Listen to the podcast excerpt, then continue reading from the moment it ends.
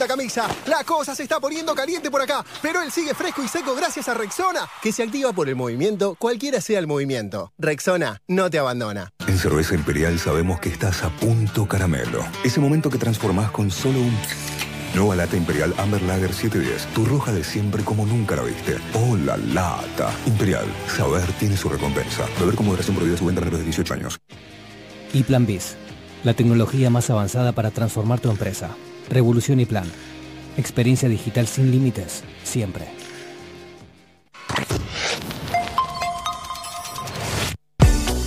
De acá en más, seguimos en Instagram, arroba de acá en más. 8 de la mañana, 3 minutos, 15 grados 2 la temperatura, 22 la máxima para el día de hoy. Y ya estamos en el Instagram Live, nos están viendo porque está con nosotros. Bueno, es un periodista enorme, por supuesto que además es mi hermano, con lo cual estoy obligada a decirlo, pero lo más importante es que Santiago Donnell es un gran periodista de investigación. Santiago se formó en Estados Unidos, trabajó en Los Angeles Times, trabajó en el Washington Post, es desde hace muchos años el editor de internacionales de Página 12 y viene publicando una saga de libros muy importantes basadas en algunas de las filtraciones, las grandes filtraciones masivas de datos, ArgenLeaks, Wikileaks, y es además el autor del libro más comentado en la Argentina de los últimos días, a pesar de que tiene muy poquitos días en las librerías. El libro se llama Hermano, es la confesión de Mariano Macri sobre la trama de poder, política, negocios y familia detrás de su hermano Mauricio. Buen día, Santi, ¿cómo estás? ¿Qué tal, María? Qué linda presentación, muchas gracias. Bueno, claro, porque sos mi hermano, lo cual para mí es muy importante en lo afectivo, pero sos en realidad un enorme periodista de investigación y había mucha expectativa, Santi, porque bueno, en un esfuerzo de producción fuerte logramos la primera nota con que vas a dar, así que te estamos muy agradecidos, Santi. Ah, al revés, nepotismo puro. Si no, si no me dabas vos la entrevista, no conseguía en ningún lado. bueno, Santi, a ver, voy a empezar por, una, por un comentario porque hubo un montón de llamados acerca de esto y nos lo sacamos encima y nos metemos con el contenido del libro, que es lo que más me importa hablar hoy. Eh, hubo mucha circulación a través de PDFs, a través de WhatsApp, etcétera, de este libro. Me llamó mucha gente preocupada, angustiada, gente que te quiere, gente que, que quiere eh, leer el libro como se debe y que estaba un poco preguntándose qué había pasado. Te, imaginas, María, va, te imaginas, lo sabés, yo no, no, puedo tener ni la menor idea, sé y, sé también en parte por vos, ¿no? Que los libros exitosos este, suelen tener este tipo de cosas. Ya me había pasado con Argenlix, por supuesto, no a esta escala, cuando salió Argenlix tampoco existía el WhatsApp. Eh, y la verdad que es muy raro porque te llaman y te piden que certifiques copias truchas o pirateadas. Y la verdad que yo no puedo mirar uno por uno todas las copias que, circulan por ahí, decir este le falta tantas páginas, este está bien pero le falta tal párrafo o no. Eh, yo creo que lo único seguro es comprar o leer o pedir prestado el libro eh, oficial, el físico o, el ebook o el que sea. Eh, sí, no hay ningún libro de PDF que sea un libro oficial. O sea, todo lo que recibas por PDF es por definición una, versión trucha del libro, ¿no? Básicamente es lo que hay que saber. ¿eh? Totalmente. Y si podés... Este, Evitar compartirlo. antes de que me hagas una pregunta, te quería hacer un reconocimiento público y un agradecimiento público. Bueno, ya sabes que está en el libro, pero eh, para que lo sepan tus oyentes también, que vos de este proyecto del primer día, no ni siquiera del segundo día, del primer día vos estabas al tanto, fuiste muy generosa conmigo, me ayudaste muchísimo, me diste muy buenos consejos, ahí en el Zoom familiar de los sábados, contención emocional y sobre todo mucha inteligencia puesto al servicio de ayudarme a que eh, todo este proyecto salga muy lindo, así que así como te agradezco en el libro, te quería agradecer también en tu programa. Gracias, Santi. Bueno, yo conté también a través de Twitter, me preguntaron, yo si soy periodista se debe en gran parte a que Santiago, que es muy mayor que yo, unos años más grande que yo, ya era periodista cuando yo tuve que elegir mi profesión, él ya trabajaba y muy bien en Estados Unidos y a mí me fascinó el periodismo mucho a través de la pasión que Santiago me transmitía por el periodismo, aunque esto signifique contar que me llevó unos años. Pero bueno, Santi, así que es verdad, y sobre todo guardé el secreto, o sea, yo creo que el valor más grande de todo esto eh, son los meses y meses guardando el secreto para una periodista. Pero bueno, no, vamos a lo importante, Santi. A ver, contanos el... te iba a decir, prácticamente puedes contestar todas tus preguntas vos. No, no, no. Contá el origen de, de Mariano. A ver, la familia de, Mauricio Macri, eh, heredero herederos del imperio de Franco Macri eh, son digamos, Mauricio, que es el más conocido, obviamente, Gianfranco, Mariano, Sandra, Florencia y una hija que después tardíamente fue reconocida, ¿no? Alejandra. Alejandra. Y de estos aparece como una suerte de, bueno, Sandra falleció, Alejandra no, no participa mucho en los negocios, Florencia tampoco, y son un poco Gianfranco, Mauricio y Mariano, los tres eh, en la disputa de los negocios familiares de lo que surge del libro. Y contanos qué, qué rol es Mariano y por qué Mariano se acerca a hablar con vos. Mira, yo creo que un poco es una especie de, o por ahí el libro un poco lo cuenta, que es una especie de tragedia shakespeariana. Te diría que Gianfranco también es un personaje secundario que eh, em, cuenta también Mariano ahí en el libro como que muchas veces este, por su carácter muy irascible eh, quedaba muy, afuera del liderazgo del, grupo, aunque ahora formalmente lo dirige, estuvo muchas veces como eh, expulsado por el padre, después lo perdonaba y volvía.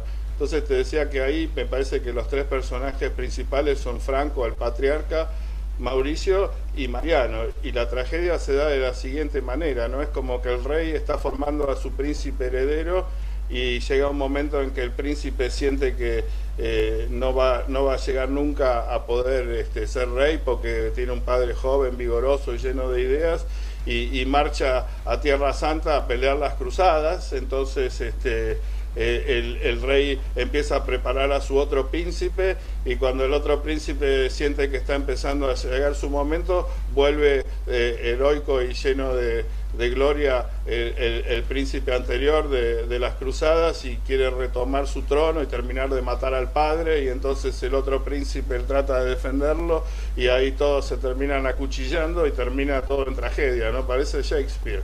O sea, vos contás en el libro un poco eso, ¿no? Eh, un proceso que era bastante conocido por lo que había contado el propio Mauricio Macri, que él siente que el padre nunca le va a terminar de soltar la empresa, entonces se supone que le deja a todos los hijos y se va cuando arranca en política en el 2007 la empresa se supone, porque ahora sí vamos a profundizar en eso con Santiago, de lo que surge en el libro. Empieza a crecer Mariano, Mariano hace la operación en Brasil, ¿no? La expansión del grupo Macri a Brasil, y cuando Mariano hacía pie, siente que aparecen, vuelven los hermanos intentando. Fue muy eh, problemática la, etapa final de la vida de Franco Macri, donde eh, intentan declararlo senil y hacerse cargo de las empresas, ¿no? Sí, bueno, ahí cuenta Mariano cómo él venía siendo un colaborador estrecho del padre en Brasil, perdón, primero en Brasil, directamente dirigiendo el grupo, digo en China, ¿no? Y cuando él está ahí en China ayudando al padre, él siente como que hay un embate muy fuerte de Mauricio, secundado por Gianfranco, para eh, de algún modo tomar el control de las empresas del grupo. Y entonces, este Mariano ahí siente que no quiere quedar en el medio de la pelea entre su padre y sus hermanos y renuncia y, se va. Y, entonces queda una lucha muy descarnada y empieza, después de un tiempo el padre le pide que vuelva a verlo y él dice, bueno, solamente me reúno con vos en lo del psicólogo, porque si no, no, voy a poder hablar, digamos, era una persona muy fuerte, Franco. Y se juntan en el psicólogo y empiezan a dialogar y qué sé yo, y medio Mariano le dice, mira, a mí me parece que la única manera acá de solucionar esto es que le cedas las empresas, que no cedas las empresas, que las herede. Y ahí después él dice que medio se arrepintió de ese consejo porque en lo que fue el proceso de entregarle las empresas a los hijos es donde explota la guerra total porque él le cede las acciones, pero las acciones venían con una caja, una caja por una venta de una empresa brasilera que entraban 150 millones de dólares en, plata en blanco, en eh, constante y sonante, y había que repartirla. Y entonces Franco dice, bueno, yo les dejo la mitad y me quedo con la mitad yo para hacer mi empresa en China. Y, ahí Mauricio le retruca y le dice, no, no, esto no, si vos, vos querés hacer esto, no tenés que dar 50 a nosotros, 50 a la empresa y 50 te la quedas vos. Y como ellos se iban a quedar con la empresa, entonces la repartija era 100 para los hijos, 50 para el padre. Cuestión que No, como 100 y 50, no entendí bien. Ah, de los millones, no de porcentaje, ya entendí. Ok. Entonces le dice, bueno, eh, como que siente que Mariano ahí siente como que Mauricio no está bien, porque dice, bueno, encima que te está regalando algo que es del otro, ¿por qué le vas a estar pidiendo más plata? ¿no? Y ahí empiezan los abogados, las peleas y, y las cosas se empiezan a profundizar. Eh, el padre también empieza a recriminarle a Mauricio que como él se pelea políticamente con Cristina, la plata que ellos tenían que cobrar del correo, que según el contrato que tenían familiar, los primeros 15 millones iban a ir a, Franco, esa plata había quedado totalmente comprometida por las actividades políticas de Mauricio. Y, siente que él tenía pensado una transición un poco más este, eh, por decir, eh, más prolongada, no tan abrupta, y, Mauricio lo quiere echar de la empresa, lo quiere declarar senil y, quiere, digamos, terminar con el padre, matarlo empresarialmente. O sea, acá hay una historia, como decías, ¿no? Estamos charlando con Santiago O'Donnell, autor de Hermano, el libro del momento, La confesión de Mariano Macri sobre la trama de poder, política y negocios de la familia, un libro de Sudamericana que se empezó a distribuir a finales de la semana pasada, ya está súper demandado en librerías. Lo, vos decís, Santiago, que hay una cuestión familiar, la pelea entre hermanos para ver quién es el sucesor, esta actitud de Mauricio Macri también que termina enfrentado con el propio padre. Ahora, también el libro revela mucho acerca de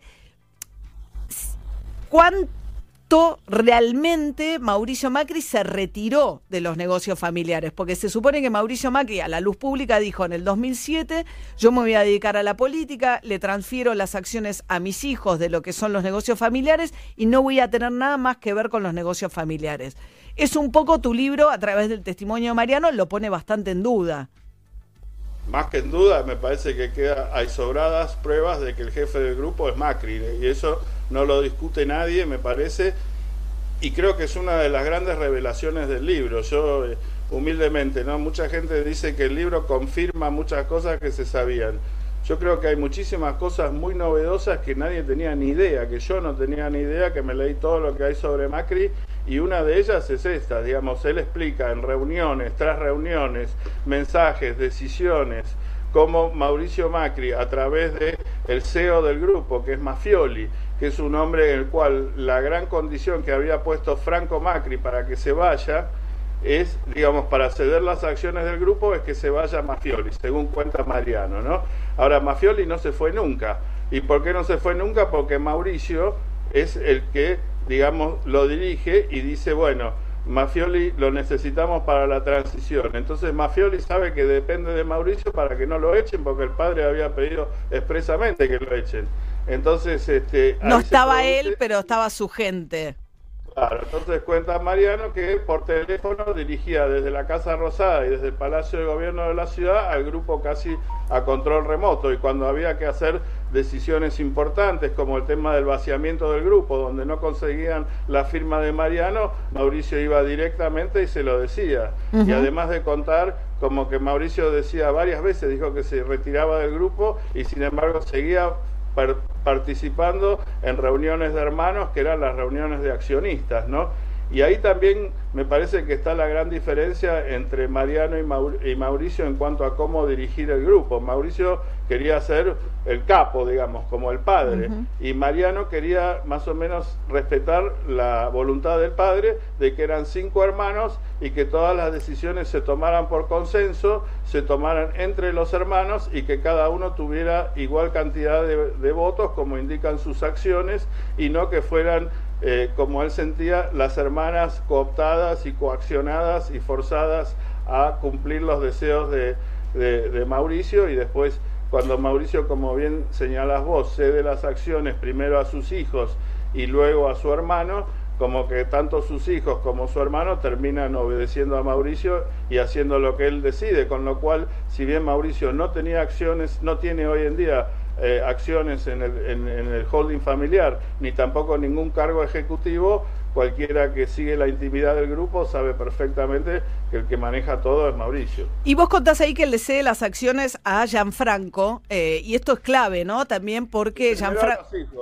Primero, a los hijos y después... Eh, después los hijos le venden a Gianfranco. Que esto es clave... Le venden entre comillas, si me permite. Claro, porque eso te quería hablar de Gianfranco, porque cuando vino el blanqueo que aprueba Mauricio Macri, vos contás una escena en la que Mariano cuenta que lo llaman a las oficinas de Sogma y le dicen qué vamos a hacer con el blanqueo, ¿por qué no entramos?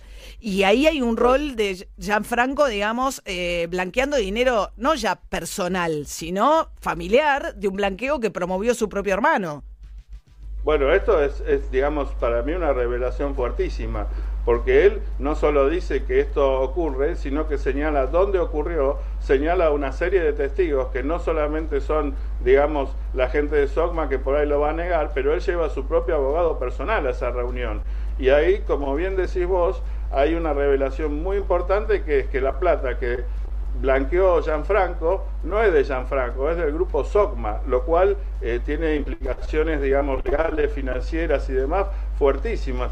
Y lo otro que no se ha dicho, que es una revelación completamente eh, novedosa, diría que es de las más fuertes del libro y de las más ignoradas, ¿por qué? Porque afecta a todos. Y como sabemos, nadie le gusta hablar de su tema, pero que la plata esa que él blanquea en Bélgica sea según sospecha Mariano, por lo menos, con, toda la información que él posee, que viene del correo, nada menos, y que viene del correo a través de una empresa creada y donde son socios Moyano con Macri, bajo la anuencia de Moreno, que en ese momento era el interventor del correo, me parece que es, algo realmente llamativo y, que hace muy muy interesante interpretar cómo es la política y cómo, cómo a veces este, las cúpulas aparentemente están muy peleados y qué sé yo, y son enemigos, pero después por atrás se sientan y arreglan todo. Esto está, es muy conocido en el mundo postal. Yo he hablado con empresarios postales que sabían que esto era así.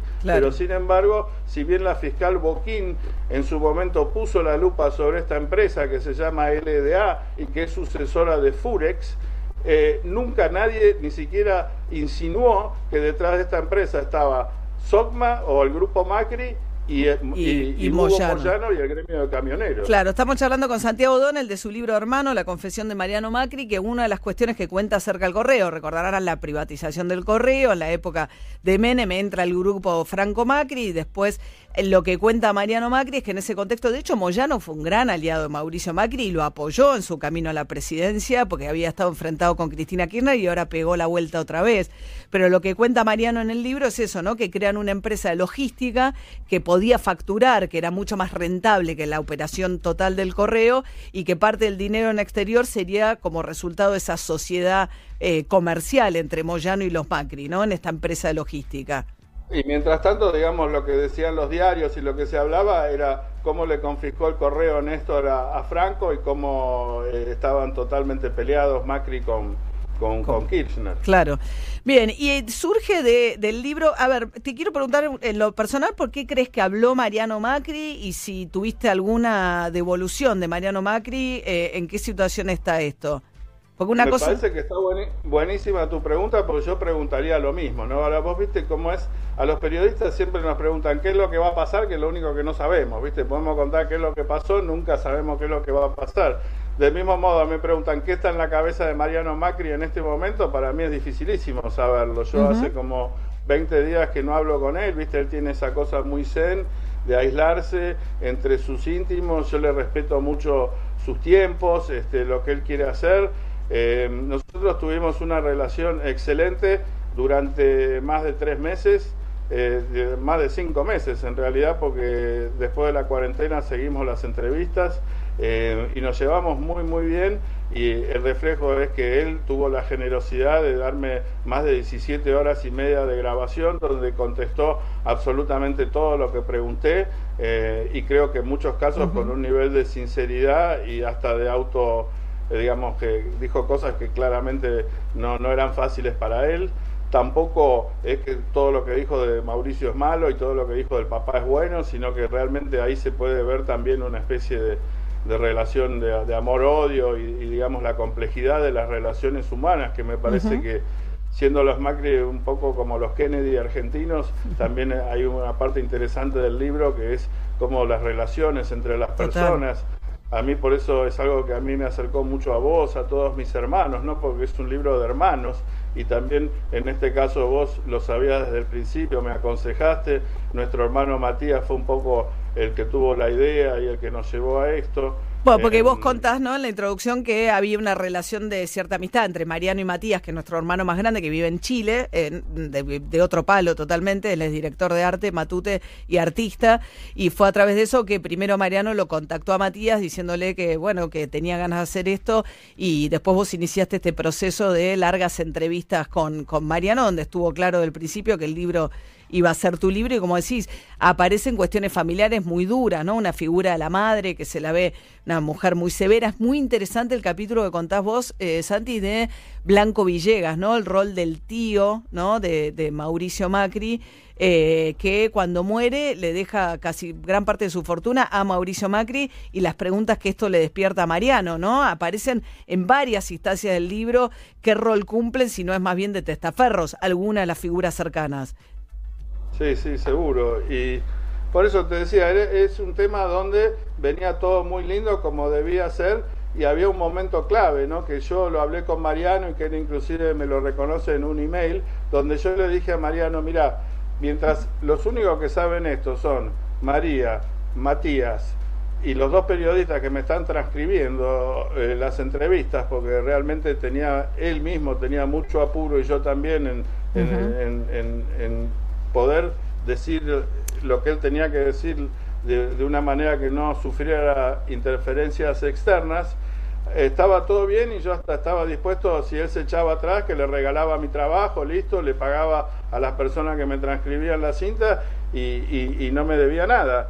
Pero yo le dije, una vez que yo voy y hablo con la editorial, o sea que de este círculo de cinco o seis personas, que incluía también a la esposa de Mariano, eh, se transforma, ya hay más de 20, 30 personas que saben de la existencia del libro, que saben que yo estoy escribiendo un libro sobre Macri, a partir de ese momento no puede haber marcha atrás. Yo no puedo no escribir y publicar el libro tal como lo hemos convenido una vez que yo hablo con la editorial y hago la propuesta del libro.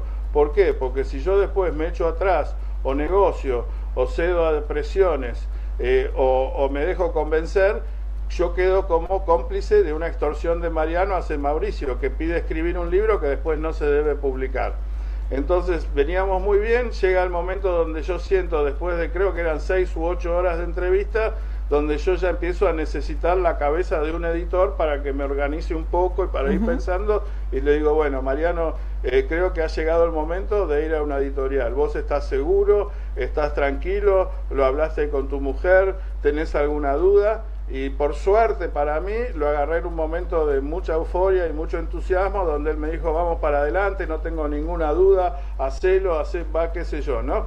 Entonces ahí empiezo a trabajar con la editorial y yo me había comprometido ante Mariano, como también en algún momento lo hice ante Assange, de si, si por razones legales, que es- teniendo en cuenta sobre todo eso, las, las implicaciones legales que podía tener este caso y la- las posibles este, em, Derivaciones digamos, judiciales. De la, de la intimidad familiar también, que quería que él lo revise y que me comente si, si le parecía que algo había que quitar o dejar, qué sé yo, que, que por supuesto le iba a mostrar el libro para que él pudiera opinar y revisarlo y ver qué es lo que iba a publicar y en todo caso sugerir algún tipo de modificación si había algo que no lo convencía.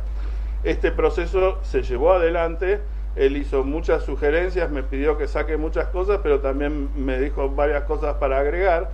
Pero lo importante es que a partir de que se abre un poco este proceso, empieza primero un abogado que es íntimo amigo de él, después empiezan a entrar, a tallar estudios de abogados, lobbyistas, empieza a mover eh, situaciones donde él ya se empieza a sentir, según lo veo yo, un poco presionado por ese entorno eh, que cada vez se hace más grande, que cada vez presiona más.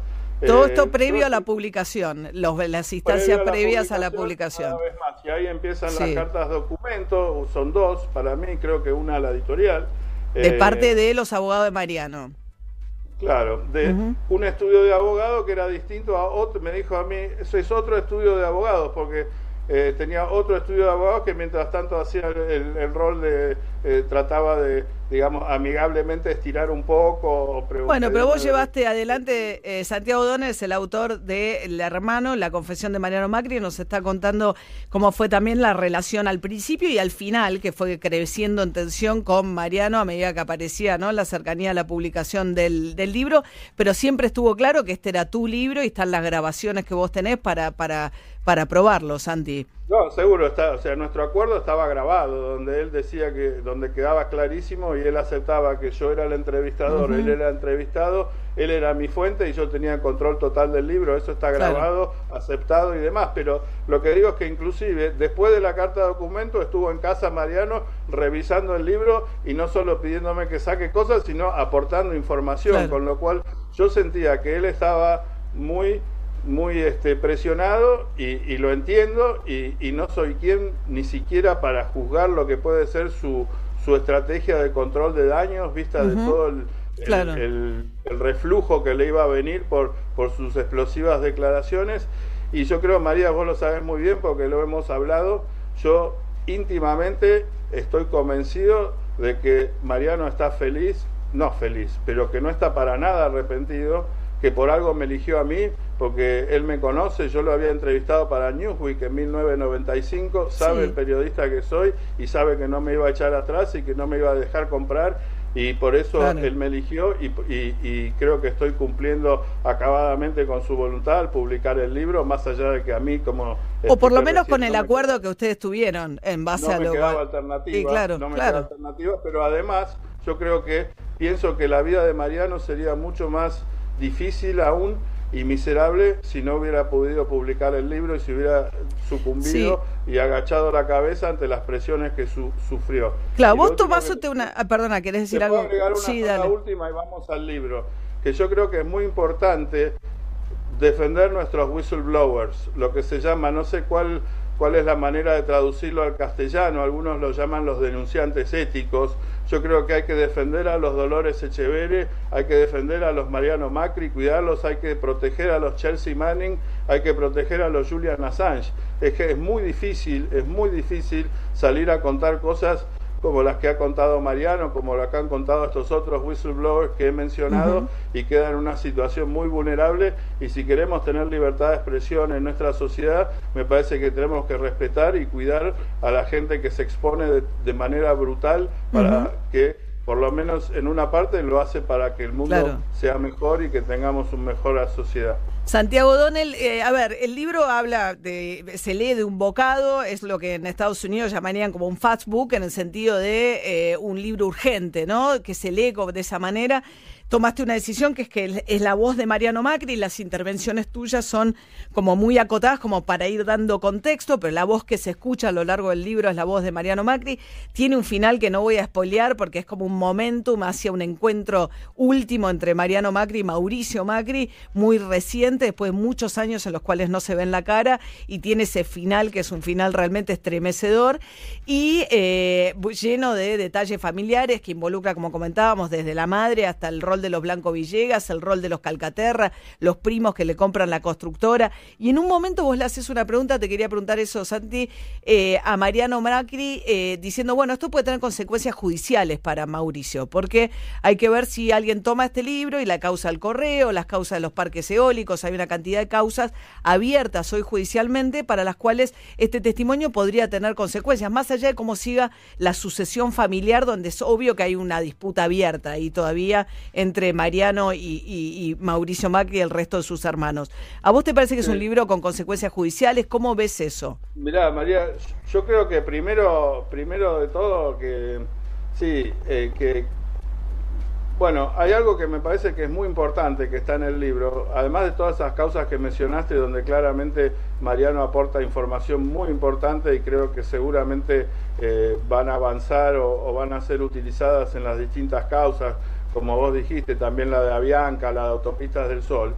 Pero hay algo que no dijo nadie todavía, que es que es por primera vez, por primera vez se conoce, porque todos dicen le hizo juicio por insanía, que eso es mentira, yo no vi ningún juicio por insanía, sí hubo... De Mauricio al padre.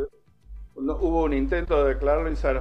Pero este libro menciona por primera vez las causas judiciales por vaciamiento de SOCMA, con número de juzgado, con nombre del juez, qué es lo que Mariano está denunciando sobre autopréstamos, sobre vaciamientos, sobre... Eh, eh, que le están vaciando su herencia, que además a él. No, su herencia no, justamente la herencia, para mí la herencia es un tema menor para los Macri. Ahí se está hablando de muy poco dinero, justamente lo que dice Mariano es que justamente el padre no era un especulador que robaba dinero para esconderlo en cuentas offshore, sino que todo el dinero que tenía lo volvía a invertir y que por eso ellos no van a heredar digamos, para nosotros. Claro, porque él se expandía. Es muy interesante que en un momento vos contabas que Mauricio Macri quería vender, vender para tener liquidez y hacer financiero y convertir, reconvertir el negocio más financiero y que el padre no, quería crecer en Brasil y, de, diversificar la, empresa, ¿no? Por eso digo, digo, para cualquiera de nosotros lo que hay en juego en la herencia sería una tremenda fortuna, pero por lo que cuesta Mariano, para los Ya no queda tanto. Eh, no, lo que queda quedaría en los bolsillos de Mauricio o de otras personas. Según la revista Forbes, calculó la fortuna en 250 millones de dólares y dice que los Macri se encuentran en un estado de gran liquidez.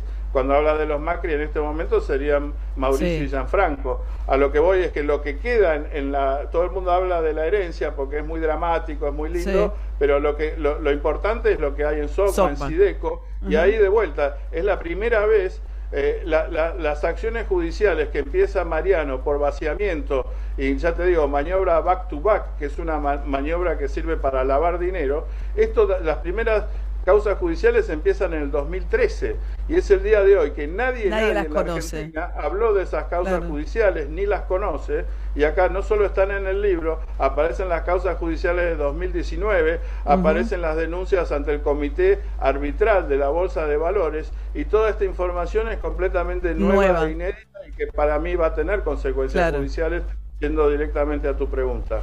Fantástico. El libro, además, bueno, en un momento Mariano dice, bueno, la declaración jurada de Mauricio es poquita cosa, ¿no? Respecto de lo que había realmente en juego y del patrimonio que tiene. Santiago Donnell es un enorme periodista de investigación, actualmente es el editor de Internacional de Página 12, formado en Estados Unidos, en el Washington Post, en Los Angeles Times, ha publicado una saga de libros. Este es el último que, bueno, eh, ha tenido, eh, tiene poquitos días en la calle y ya es furor, eh, no solo de ventas, sino de discusión política. Santi, te agradezco enormemente la diferencia de tener la primera nota eh, en un esfuerzo de producción que hemos hecho, es la broma interna. No sé si querés decir algo más, pero bueno, de verdad, gracias. había una última cosita que tenía que ver con algo que vos dijiste, que para mí era interesante, ¿no? Porque con toda la velocidad y sobre todo un programa tan ágil como el tuyo es difícil, que es hablar un poco de la estructura del libro, ¿viste? Y yo pensaba un poco como eh, Abbott y Costello, Laurel and Hardy, este, Dean Martin y, Jerry Lewis, digamos, esa era un poco la, mi idea del libro, ¿no? Que Porcel y, y perdón, Olmedo y Portales, ¿no? Como él es Olmedo, yo soy Portales, ¿viste? Él es Jerry Lewis, yo soy Dean Martin, él es, él es Costello, yo soy Abbott, o sea, yo soy el straight man que tiraba ahí un poco la información dura para que después él se luzca con su lenguaje particular, con, con sus giros de, idiomáticos muy interesantes, la manera que él tiene de hablar, de contar, una manera muy cruda y muy interesante, ¿no? Como que yo trataba de simplemente intervenir lo menos posible y lo más rápido posible como para eh, armarle la mesa para que él pueda, digamos, desplegar y cuando él hable todo el mundo entienda de qué está hablando. Así que disculpa que me tomé. No, no, no, era un poco, no, no, súper obvio. Eh, total, no, no, es un poco, es, es, es, la voz de Mariano Macri y por eso digo, se lee de un bocado realmente y las intervenciones de Santiago en este caso son para estructurarlo, para aclarar cuestiones que son imprescindibles también de contexto, porque si no alguien podría perderse si no conoce, digamos, la estructura del grupo, los negocios o los personajes a los cuales Mariano, de los cuales va hablando. Bueno, felicitaciones, Santi. Dale, María, hablando de lectura ágil y de leer como un bocado, recomiendo un librito ahí por ahí que no vende nada, que se llama Aramburu, María que la viene rompiendo. No, ahora es el turno de Santi, ahí va, a ver, eh, buenísimo. Bueno, eh, Santi, ahora lo que esperamos es eh, mandarnos el PDF, Santi, dale, mandanos el PDF, así lo leemos. dale, dale. Ya saben, ¿eh? la única versión original, real, si quieren saber y estar seguros de que es el libro que que corresponde, cómprenlo físicamente. ¿eh? Ninguna de las versiones que circulan por WhatsApp, lamentablemente, y pensemos también a la hora de compartir. Esto es una reflexión mía. eh, cuando, que es lo que compartimos, muchos amigos me llamaron preocupados todo el fin de semana diciéndome, lo recibí de varios lados. Bueno, pensémoslo también antes de compartirlo. Gracias, Sí, Santi. María, Sí. Flora Corta me pidió que aclare que es la más talentosa de tu programa, así que quería con ella. Te hizo lobby en el durante. Santiago Donel pasó por de acá en más, ¿eh? la primera entrevista que da con relación a su libro hermano. Gracias, Santi. Beso grande, María. Beso grande. gracias a vos por esto y por toda tu ayuda siempre. ¿eh? Un beso enorme, Santi. A las 8 y 37 de la mañana, DJ Pinzón. Y vamos a escuchar a Coldplay con The Chainsmokers, un tema del 2017, Something Just Like This. I've been reading books of old, the legends and the myths, Achilles and his gold, Achilles and his gifts, and Spider-Man's control, and Batman with his fist. And clearly I don't see myself upon that list. But she said, Where'd you wanna go? How much you wanna risk? I'm not looking for somebody with some superhuman gifts, some superhero, some fairy tale bliss. Just something I can turn to, somebody I can kiss. I want something just like this.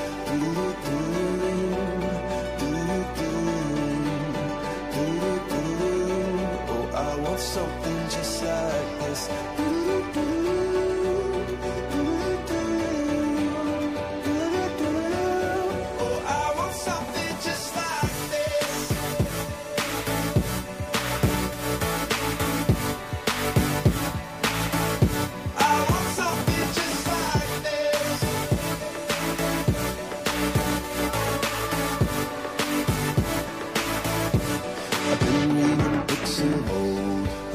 Legends and the myths, the testaments they told, the moon and its eclipse, and Superman unrolls a suit before he lived.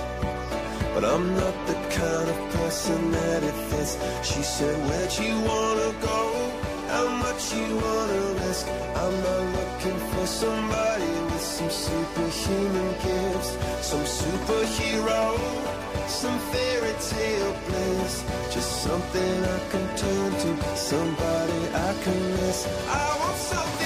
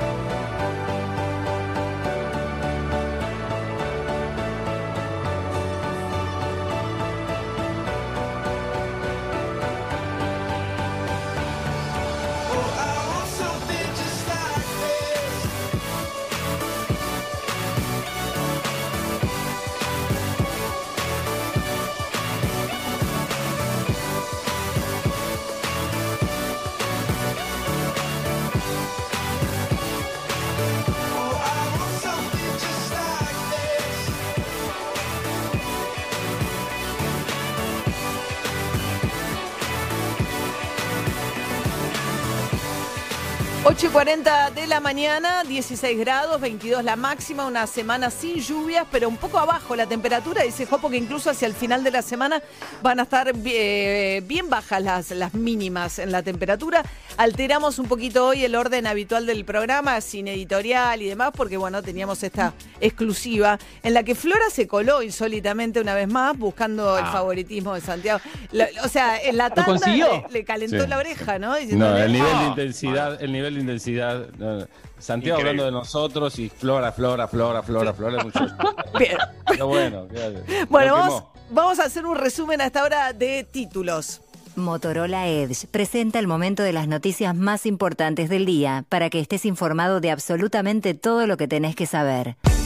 Bueno, por un lado veremos cómo arranca el dólar hoy, después que el viernes pasado el blue llegó a tocar 195 pesos. Mucha preocupación del gobierno, porque si bien Martín Guzmán insiste con que no van a devaluar y que el dólar para la economía de referencia es el dólar oficial, empieza a haber desabastecimiento de productos atados al dólar. Hablamos temprano con el presidente de la Cámara de la Construcción, con Iván Sech, nos decía que efectivamente hay desabastecimiento por suba de demanda y también por gente que empieza a especular con la reposición, a qué valor del dólar. En la medida que haya una expectativa que el dólar ochenta y pico de pesos es un dólar muy bajo, bueno, empiezan a generarse distorsiones, incluso faltantes en algunas góndolas. El gobierno insiste y lo volvió a hacer Cecilia Todesca, vicejefa de la, de la vicejefatura de gabinete de la Nación y una de las economistas más escuchadas dentro del entorno de Alberto Fernández. Se nota un incremento en las importaciones, particularmente se notó durante el mes de septiembre. Y es muy característico cuando hay brecha o expectativa de evaluación que quienes estaban por hacer una importación digan, bueno, me apuro, hago la importación ahora porque no sé cuánto va a estar el tipo de cambio más adelante. ¿Sí? Eso es algo que todo el mundo sabe y parte de eso puede estar pasando en este momento. También es un momento muy particular porque la economía real está empezando a dar algunos signos de recuperación. Entonces también es interesante que algo de las importaciones se recuperen, porque eso iría de la mano también de cierta recuperación en la actividad económica. Bien, veremos. Hoy nos decía el presidente de la Cámara de la Construcción que van a tener diversas reuniones. Está avanzando en el Congreso también el proyecto de ley para hacer un blanqueo de capitales para aquellos que exterioricen eh, pesos o dólares con destino de la construcción y también en algunas líneas de crédito hipotecario. Ojalá porque el acceso a la vivienda es muy complicado. Mientras sigue el debate por la toma de tierras. ¿Cuánto y cómo si es que está involucrado el gobierno en el caso de eh, la pelea entre la familia Echevere en la provincia de Entre Ríos, Dolores Echevere dentro de uno de los campos de la familia denunciando que los hermanos le enajenaron su patrimonio y que ella tiene todo el derecho del mundo a estar dentro de ese campo junto a una cooperativa de trabajadores de la tierra eh, que armaron con eh, Juan Grabois, el dirigente de la CETEP, que es además su abogado. ¿Qué decía Grabois? Hay gente que sabe manipular, que estudia para manipular y que logra manipular. Y yo tengo la obligación, como un hombre que está en contra de este sistema, de decir, señora, la están manipulando, señor, lo están manipulando, le están vendiendo un buzón. Acá no hay una banda de forajidos que quieren robarle la casa. Acá hay un grupo de hombres y mujeres que quieren un país con más justicia social y creen que con privilegiados corruptos como los Echeverre eso no se va a alcanzar. Bien, Martín Guzmán salió a despegar al gobierno de esto, dijo el gobierno no tiene nada que ver con estos eventos, queremos articular y jugar con el sector privado, desmintiendo totalmente la idea de que hay un ataque a la propiedad privada alentando por el gobierno, aunque hay algunas señales de algunos otros funcionarios que sí celebran la decisión de Dolores Echevere y esto ha generado también un banderazo de productores del campo planteando nuevamente aquella no confrontación y grieta con el gobierno con Cristina Fernández de Kirchner. Juli. Sí, mientras tanto está la situación judicial, ¿no? Porque la querella que son Luis Miguel Echeverre, ex ministro, la madre de él, sus hermanos, fueron a pedir el desalojo. El juez que entiende en la causa negó el desalojo, dijo que no había habido una usurpación en forma violenta. Recusaron a ese juez en medio de banderazos, protestas de productores y esa recusación fue tomada, así que ahora hay otro juzgado que se va a poner al hombro esta causa. Se había llamado a una mediación, según informa el proyecto Artigas, que es el que encabeza Jua- Juan Grabois. Ellos se habían presentado, pero no así la querella, por no aceptar que esto tuviera que ser resuelto en una mediación. Veremos qué hace esta nueva instancia judicial. Claro, lo que pide Echeverre es la lisa y llana eh, desalojo. Desalojo. por usurpación. Mientras tanto, eh, Axel Kicillof había hecho unas declaraciones en las que decía que también los barrios privados de la provincia de Buenos Aires, muchos de ellos están en situación irregular porque no están declarados y por lo tanto no pagan impuestos. Dijo, eso son ocupaciones de tierra. La oposición reaccionó, dijo que ahora también van a meter inseguridad jurídica sobre y poner en duda la propiedad privada de los countries. Cristian Girard, el director ejecutivo de ARBA, la agencia de recaudación de la provincia de Buenos Aires, nos aclaraba esta mañana que esa no es la intención, sino que, que recaudar. por organizaciones cerradas, sobre todo a partir de los 90. Eso genera una serie de problemáticas sobre en relación al uso del suelo. Eh, yo creo que lo que está diciendo Axel, te lo pongo en números. Mirá, nosotros tenemos 871 barrios cerrados en la provincia de Buenos Aires. Hay un 25%, que son 230, que no está registrado formalmente y por lo tanto no está pagando los impuestos que debería pagar.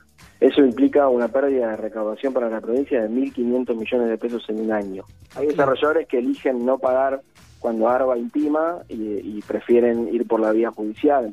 Elijo de pagar al final, no subdivido las parcelas y acumulo la deuda y pago después. Y cuando lo vendo, que cada uno se haga cargo de los que compran, se haga cargo de esa, de esa deuda cuando esté todo, todo normalizado. Bien, lo que planteaba es que no, que, los countries están, que los barrios cerrados están, que no es que van en contra de esa realidad, sino que eh, quieren regularizar esta situación, decía Cristian Girar esta mañana en De Acá en Más. Mientras tanto, en Chile, una contundente triunfo del apruebo, apruebo que, que se abra un proceso de reforma constitucional para terminar con eh, la constitución heredada del régimen de Pinochet. La dictadura militar de Pinochet fue la que estableció las reglas de juego de la transición a esa democracia tutelada por los propios militares. Recordarán que Pinochet permaneció en el Senado como senador cuando se abrió la democracia en Chile, pero la constitución es como un corset que impide avanzar en derechos de educación, salud, acceso a la vivienda, etcétera, en Chile. Por eso hubo protestas masivas desde octubre del año pasado que derivaron en una convocatoria por parte de Sebastián Piñera a la pregunta si se quiere o no un proceso de reforma constitucional. Había una segunda pregunta que si querían que fuesen solo convencionales constituyentes o mitad legisladores los que hicieran la reforma. Ganó la versión más, digamos, la que puede meter mayor cantidad de cambios, que es puros eh, convencionales constituyentes. Esto va a ser en abril del año que viene, los van a elegir, tienen un año para redactar la nueva constitución y luego irán a un plebiscito. Y mientras tanto, Sebastián Piñera, el presidente de Chile, que mantuvo una actitud súper ambigua, porque nunca dijo ni siquiera que iba a votar él. O sea, llamó a votar para tratar de descomprimir la situación política y ante la, contundencia del resultado dijo lo siguiente. Hoy ha triunfado la ciudadanía y la democracia. Hoy ha prevalecido la unidad sobre la división y la paz sobre la violencia. Y esto es un triunfo de todos los chilenos y chilenas que amamos la democracia, la unidad y la paz. Hasta ahora, la constitución nos ha dividido. A partir de hoy, todos debemos colaborar para que la nueva constitución sea el gran marco de unidad, de estabilidad y de futuro, y que se constituya en la casa de todos, para que este proceso constituyente logre sus objetivos y dé frutos fecundos. Todos los hombres y mujeres de buena voluntad debemos entregar lo mejor de nosotros mismos Bien, otras noticias internacionales, estado de alarma en España, ¿eh? por 15 días podrían prorrogarlo hasta el mes de mayo con un toque de queda por las noches, de 11 de la noche a 6 de la mañana, también en Italia, Francia complicada y aquí en la ciudad de Buenos Aires, Juli, que hoy arrancan nuevas aperturas. Sí, a ver, hoy gimnasios, eh, los salones gastronómicos, esas dos cosas con turno y con el 25% de su capacidad. Se van a habilitar las piletas que estén al aire libre también. Y empieza sala de 5, sala de 5 años preescolar en la, en la Ciudad de Buenos Aires. Van a tratar de implementar próximamente primer grado y primer año, pero ojo que Ademis, el gremio docente Ademis, está de paro por 48 horas de todo tipo de actividad y durante una semana, según anunciaron, están eh, de paro de cualquier actividad presencial, es decir, esto de la vuelta a las escuelas. ¿no? Están Este en contra. Están en contra. se Conozco oponen. algunos docentes también de algunas escuelas privadas que están en, eh, resistiendo esta modalidad de clases, dicen que es riesgoso, que no están dadas las condiciones, etcétera. Bueno, Emiliano Pinzón y el deporte. Muy bien, María, porque es una semana de mucho deporte, mucho fútbol. Sabemos y lo hemos comentado que de aquí en adelante habrá actividad prácticamente todos los días. Mañana eh, comienza la Copa Sudamericana, hay seis equipos argentinos. Fue sorteado el, el- el viernes pasado también en, en Conmebol. No Eh, jugamos así a nada los nosotros, ¿no, Ari? No, no por ahora, pero sí, sí, empieza el campeonato. María. eh, Bueno, Ah, los temas. ah, ¿cuándo? Bueno, esta semana, eh, a partir de, mar- Dame un de martes a partido jueves, oficial de San Lorenzo de algo, te lo pido, por por, favor. Claro. Basta de esperá, copas en las que no jugamos. Sé democrático. Sos un oligárquico pará, que pero solo no, habla no. de los campeonatos que juegan unos poquitos. te agarró. Tuviste la ansiedad de Flora, porque te lo iba a decir más adelante. Lo que pasa es que iba a ir por orden. No que Ok, te guste Perdón, perdón. Gaste dos años de orden y cuando quiero orde- ordenar Perdón, me perdón, perdón, agacho la cabeza. Bueno, igualmente juegan el sábado a las 18.45 con Argentinos Juniors por la Copa. Ahí va, ahí Ah, el equipo del presidente. Exacto. Oh, sí, tenés razón. Bueno, Copa Sudamericana a partir del martes. Champions League a partir de mañana también. Segunda jornada de Champions League. El punto más fuerte va a ser el miércoles a las 5 Juventus-Barcelona. Veremos si el hisopado de Cristiano Ronaldo mañana da, da negativo. Podrá jugar y enfrentarse con Messi. Eh, Pobre hay, bueno, Messi, que gane algo, me da una pena. Bueno, ganó Bueno, bastante. bueno. Bueno, bueno. Tampoco nos pongamos tan mal. De y todo. por supuesto, Mundial eh, creo Euro- que ganó. Y por supuesto el torneo que empieza el viernes con el partido entre Argentino, eh, con Gimnasia y Patronato a las 7 de la tarde con Maradona cumpliendo 60 años y va a tener el gran punto el sábado 18.45 con Alberto Fernández de un lado, Mario O'Donnell del otro eh, y Santiago O'Donnell vaya a saber dónde. En Es, de Racing, es muy hincha de Racing. Santiago, Santiago está jugando, está jugando Copa Libertadores, está en otra liga, está Mirá mirando, vos. está mirando la- la- el campeonato brasileño, Claro, el, Fla- mira el el Flamengo, que fue el que le toca la más dura, ¿no? En octavos de final contra Flamengo a y es el último campeón, es el último campeón y en la ronda de la fase de grupo Flamengo es el que mejor jugó hasta ahora de los tres Pobre brasileños. Flamengo es el que mejor jugó. Bien después está el Inter de BKC, Porto eh, que lo están buscando de varios grupos, de, o no, o es humo que vende Bragarnik, de que lo vienen a buscar. Eh, más o menos. No, no, es Eh, eh, a mí me encanta. Yo con. Emiliano me suelto la hablo de cualquier cosa. Muy bien, Tengo te- impunidad. Tira, total, mata a todos. La impunidad de María en el deporte. Total, total. No, pero es un técnico que lo van a buscar. Y Racing tiene con qué ganar al Flamengo. ¿eh? Lo que pasa es que, bueno, en la, previa es el equipo más duro y el, y el que reciba a River, el Atlético Paranaense, el más débil hasta ahora. Pero hay que jugarlos, por supuesto. Perfecto. Igual falta un montón para eso, fines de noviembre. Bien. Bueno, y se nos fue la Patricia Sosa, la echaron de Masterchef, un horror. Yo no sé si fue justo, ¿eh? El- la, la- la- la contienda final entre Fedeval y Patricia Sosa, no sé cuál de los dos era peor de los platos. Denuncia. Porque en realidad para vos está eh, un poquito más eh, debería haber estado comprometida Vicky Cipolitaki. No, lo es de Vicky era escandaloso porque no tanto por el plato que entregó, o sea, lo, lo retaron a No. Fedeval por desprolijidad, la desprolijidad de la isla del había digo, todo sucio el saladas dulces. No, claro. Me, la rebanco, me encanta cosas, eh, Vicky Cipolitakis, me divierte el ¿Yogur personaje. No, bueno, no tengo yogur, pero, pero me parece que hay favoritismo escandaloso por Vicky. Sí, sí, sí, sí. Este, le beboté a Tegui, viste, pero bueno. Este, la cuestión es que Tegui y Fedeval está todo mal, ¿eh? todo mal. Ayer fue una noche en la cual se vio que la tensión es permanente. Pero lo más vos. importante, María, de Le dijo Darth Vader. Le dijo, sí, sí. No, por eso Dijo, está todo mal, de verdad, ¿eh? Fedeval. Fedeval se hace, viste, se hace simpático y el otro no lo- no- ni una sonrisita le tira. No. Lo detesta, lo detesta, está muy claro. Eh, pero lo cierto es que la que se fue, lamentablemente, es Patricia Oh. Sosa, se lo tomó bien, cantó. Pero lo más importante de la noche, María, es ¿Qué? la cantidad de gente que vio Masterchef. 20 puntos de rating, hizo picos de 20 puntos de rating. Empezó en 16, terminó Wow. en picos de 20 puntos de rating. También hay que decir que la Nata hizo 11 puntos, una marca bastante decente. Lo aguanta no mucho es que- mejor que el cantando, la verdad. Bastante. O sea, eh, sí, Sí. eh, aguanta mejor Sí, una parada sí. más difícil. Claro, porque el es una domingo es la eliminación. Claro, claro. Claro, exactamente. Así que hoy sigue Masterchef, veremos cómo transcurre esta semana, recordemos, de lunes a jueves eh, está, digamos, Masterchef todas las noches y los domingos galas de Sí. eliminación. Así que Dice sigue Majo Echeverría que por ahí vuelve el mono de Capanga, que dejó abierta la posibilidad de que los que echaron eh, vuelvan. Me gusta. ¿No? Me Estoy, gusta eh, para poner un gente- votito ahí al mono. Yo El- le Como la un gente voto. está buscando, está buscando ahí, Gracias. claro, cosas, este, Gracias, noticias. Majo. Necesitamos sí. más cosas No, pero vos sabés Sí, que me, me quedé pensando, leí la nota del mono de Capanga y contaba que, por ejemplo, una banda como Capanga y, o Los Auténticos, esas bandas que andan mucho en la ruta, dice, es la primera vez en años y años que duermo tantos días en una misma cama. Dice, nosotros habitualmente giramos 200 de los 365 días del año, estamos girando.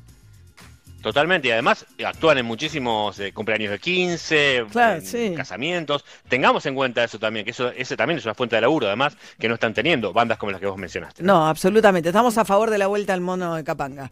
A, a Masterchef. Claro que sí. perfecto. Bueno, Flor Alcorta. Eh, cumplió años Javier Milei, cumplió 50 años y se ve que no tiene amigos porque lo festejó en una plaza de desconocidos, María. ¿Cómo, Citó cómo? a todos esos eh, fans libertarios. en- Javier Milei cumplió 50, pero no, se ve que no tiene amigos y, y lo hizo con desconocidos. le dijo, vengan todos a las 4 de la tarde a Plaza Holanda. Sus y ahí se juntó seguidores. con todos sus sus vos. seguidores libertarios. ¿Dónde es Plaza le- Holanda? le entregan- el Libertador y Oro. Pero ¿sabes qué, qué pasó, María? Una plaza le entregan top. una... Sí, que el los libertarios les gusta a todos los top. Le entregan una torta No, pero con una sabes que ¿viste no son bengala? solo los top los libertarios, ¿eh? es un error de concepción, pero no importa, eh, es un, un fenómeno... Había mucho libertario en las últimas marchas de banderazos y demás, pero no importa. Bueno, volvamos al cumpleaños de Milei, el economista de Ma- que como da rating se la pasa en la televisión, pero digamos por sus posiciones extremas. Sultán, cosas casi. ¿Qué es lo que hizo en su cumpleaños? Eh, decir cosas espantosas, malas palabras, eso viste que él arenga desde un lugar medio beligerante. Y en un momento le alcanzan la torta que tenía una bengala. Viste que la bengala no se sopla porque tiene todo una, un destello Una que sale, que en llamarada. realidad no es un fuego. Claro. Y, la- y él la empieza a soplar, a soplar, a soplar y la termina escupiendo toda la torta. Y la gente que le grita, no se sopla, Milei, no se sopla, el pobre, se ve que nunca le festejaron un cumpleaños. Me dio pena. Se ve que la familia nunca. Pero además el no protocolo de los cumpleaños dice bueno, que no hay que soplar la vela justamente para, para evitar contagio. Bueno, si tiene coronavirus, a la pobre libertaria que le alcanzó la torta, la, la llenó, la llenó de carga viral. Esta mujer que no se toma un colectivo. Bueno, 16 grados en este momento, lunes todo el día. Este espacio fue presentado por el nuevo Motorola Edge. Mira todas estas noticias en una pantalla envolvente de 6.7 pulgadas Endless Edge. Conoce más en motorola.com.ar.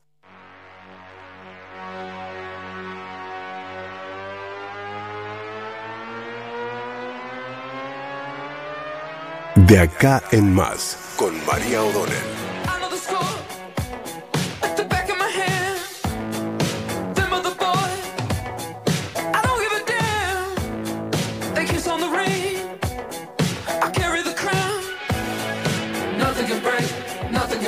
I know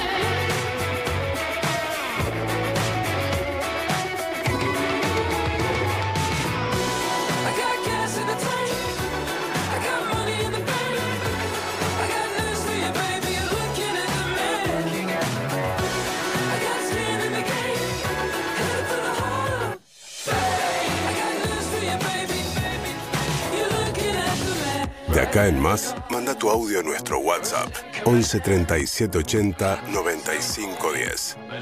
María, ten cuidado como decís las cosas. En un momento dijiste, Se nos fue Patricia Sos. Yo pensé que se había muerto. No, no, asusté, perdón, perdón, tiene razón, tiene razón, tiene Tené razón. cuidado. Es verdad, La echaron, decía. es verdad, Le- es verdad. Fue eliminada. Tenés razón. no, se nos tenés fue. razón, tenés razón. Cuando tenés razón, tenés razón. Era una metáfora, pero es muy eh, desgraciada porque puede llevar a interpretar algo triste. claro. Y nada que ver. Lo que pasó es que. Asustamos a la gente. No, la elim- no, y además sí, la queremos a Patricia Sosa. Y bueno, la pobre Vicky Sipolitakis, ella y el hijo también tienen coronavirus. Ahí un despelote con coronavirus. No sé cómo Salvador a- Uriel tiene. No sé cómo van a hacer con las próximas grabaciones, ¿no?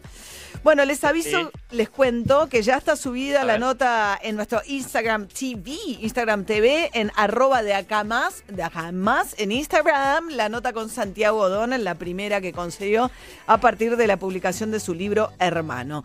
Y ya saludo a los perros sin antes decirles que hoy desayunamos gracias a Vegas and Vegas, los mejores Vegas de Nueva York en Buenos Aires. Los puedes encontrar en Tigre, Pilar y Belgrano. En el microcentro también en Vicente López, en Italia 414. Más información, Facebook Vegas Buenos Aires y en Instagram Vegas y Bagels. Buen día. ¿Cómo estás, Andy? Bien, bien. Ya está subido a Perros de la Calle el, la, la charla que tuve con mi hermano Diego, ¿eh? sí, ¿de qué hablaron, Andy?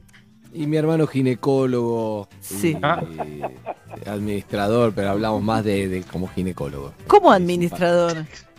Dejó la medicina y es eh, trabaja administrador de empresa. Una Qué- cosa así, qué ponele. loco que Ah, alguien deje, medicina, ¿no? La, La- ginecología, sí, es raro. Qué raro, ¿nunca más practicó la ginecología? En, en- como trabajo no. Mira, tantos años de estudio, ¿no? Y sí, la Tirados a un sí, tacho fui basura. Sí, sí, sí. No, un tacho basura. basura no, No. todo Bueno. sirve, María, no, tacho basura no.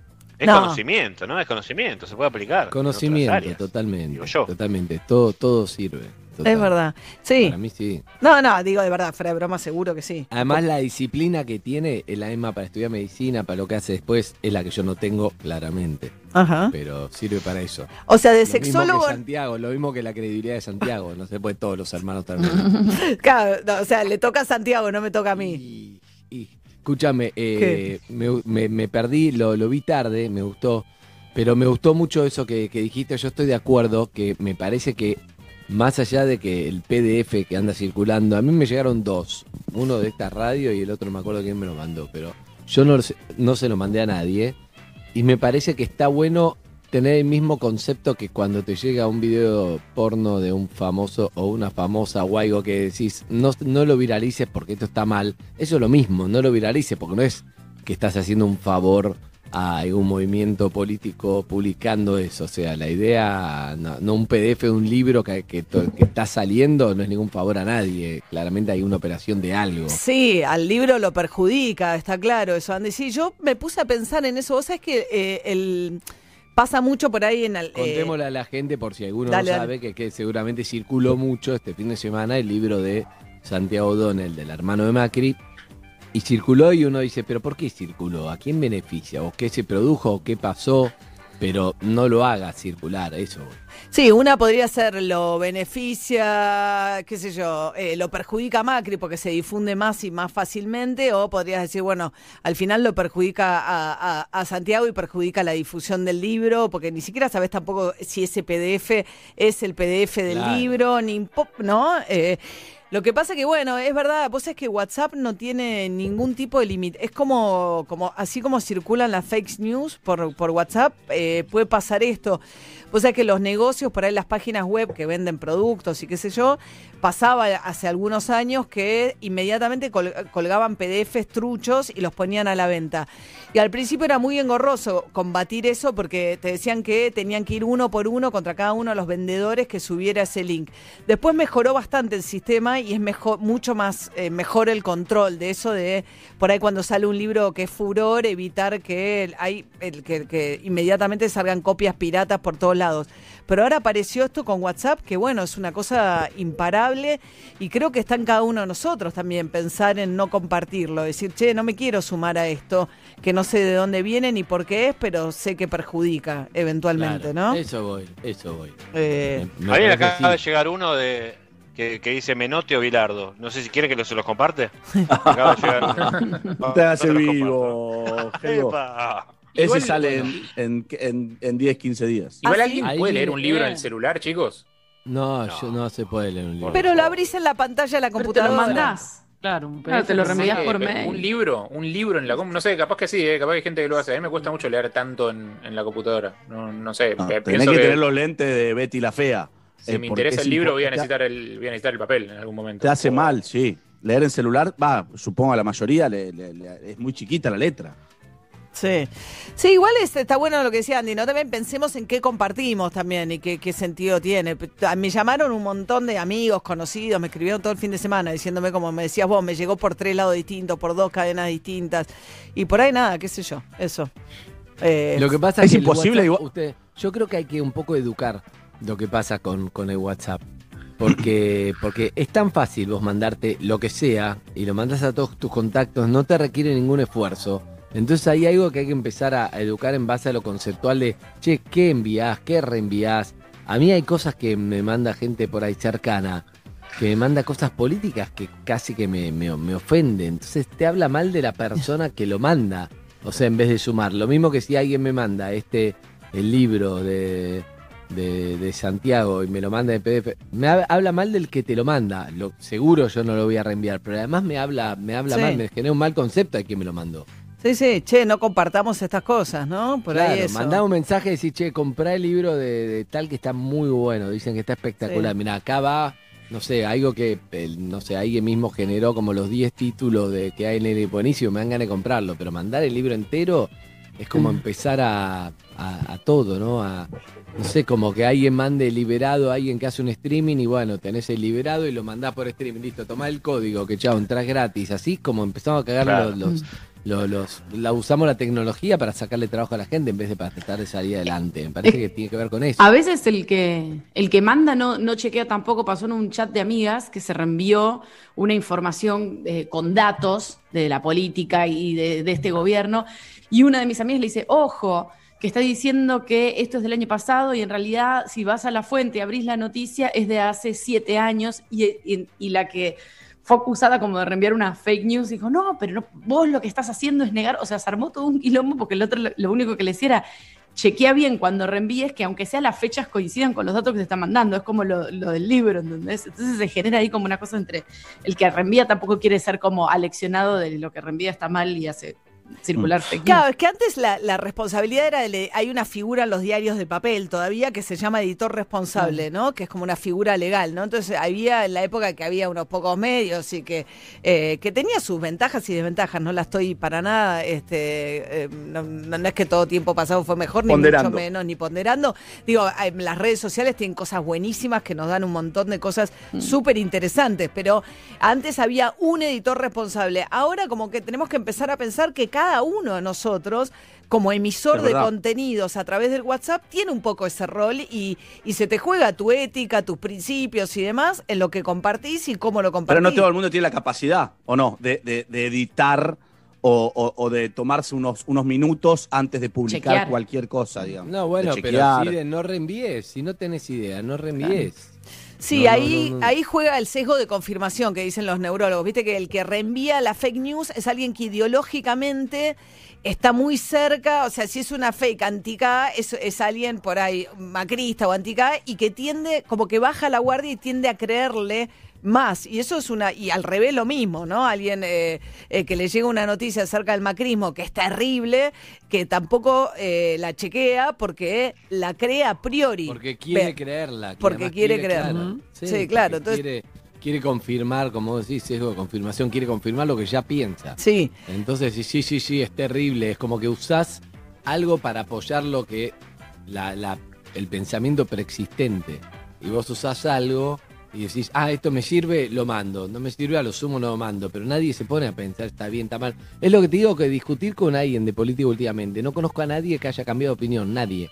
En ninguna discusión No, que se haya claro. de un lado. Nadie cambió de opinión nunca. No importa cuándo escuches ¿Para qué discutimos? Claro, ¿para qué discutimos? Si nadie va a cambiar de opinión. Yo no conozco a nadie- ¿Dónde estás? No tiene sentido. Hablemos de otra cosa. No. Ya está. No conozco a nadie que escuche completo el argumento del otro en una discusión.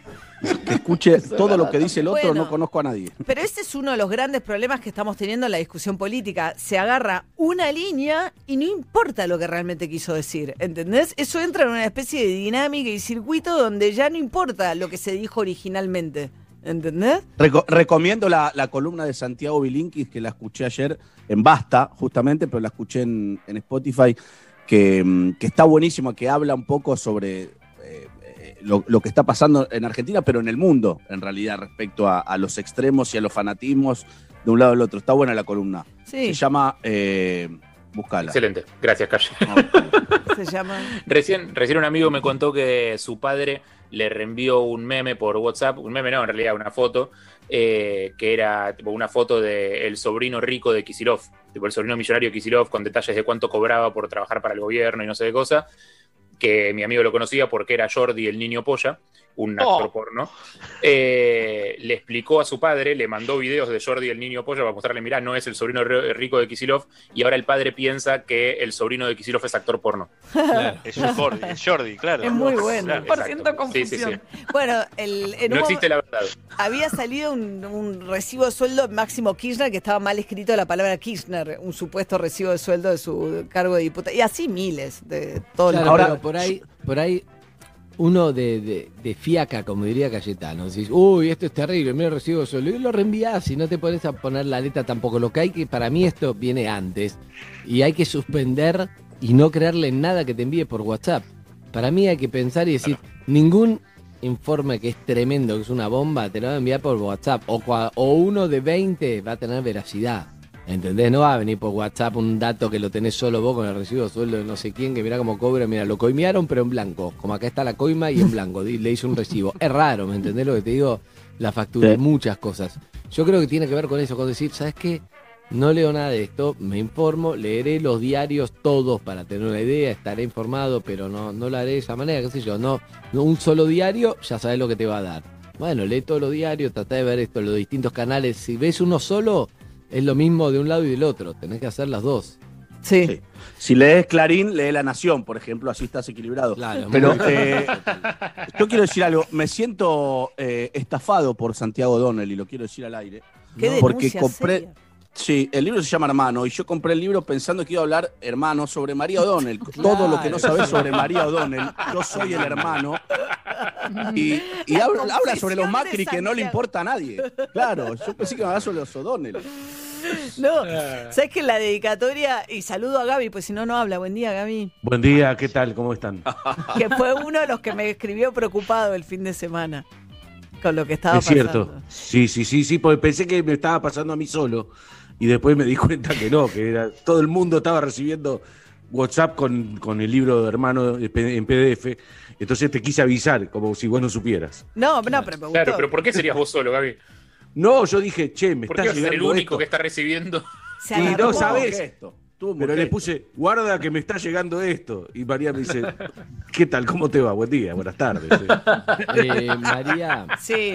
¿Qué le pasa a esa familia? Tienen ganas de hablar de otros, todo, de escribir libros de otros. ¿Por qué no hablan de ustedes un poco también? Uh, a ver, no, bueno, Excelente la pregunta. por suerte el libro, primero en la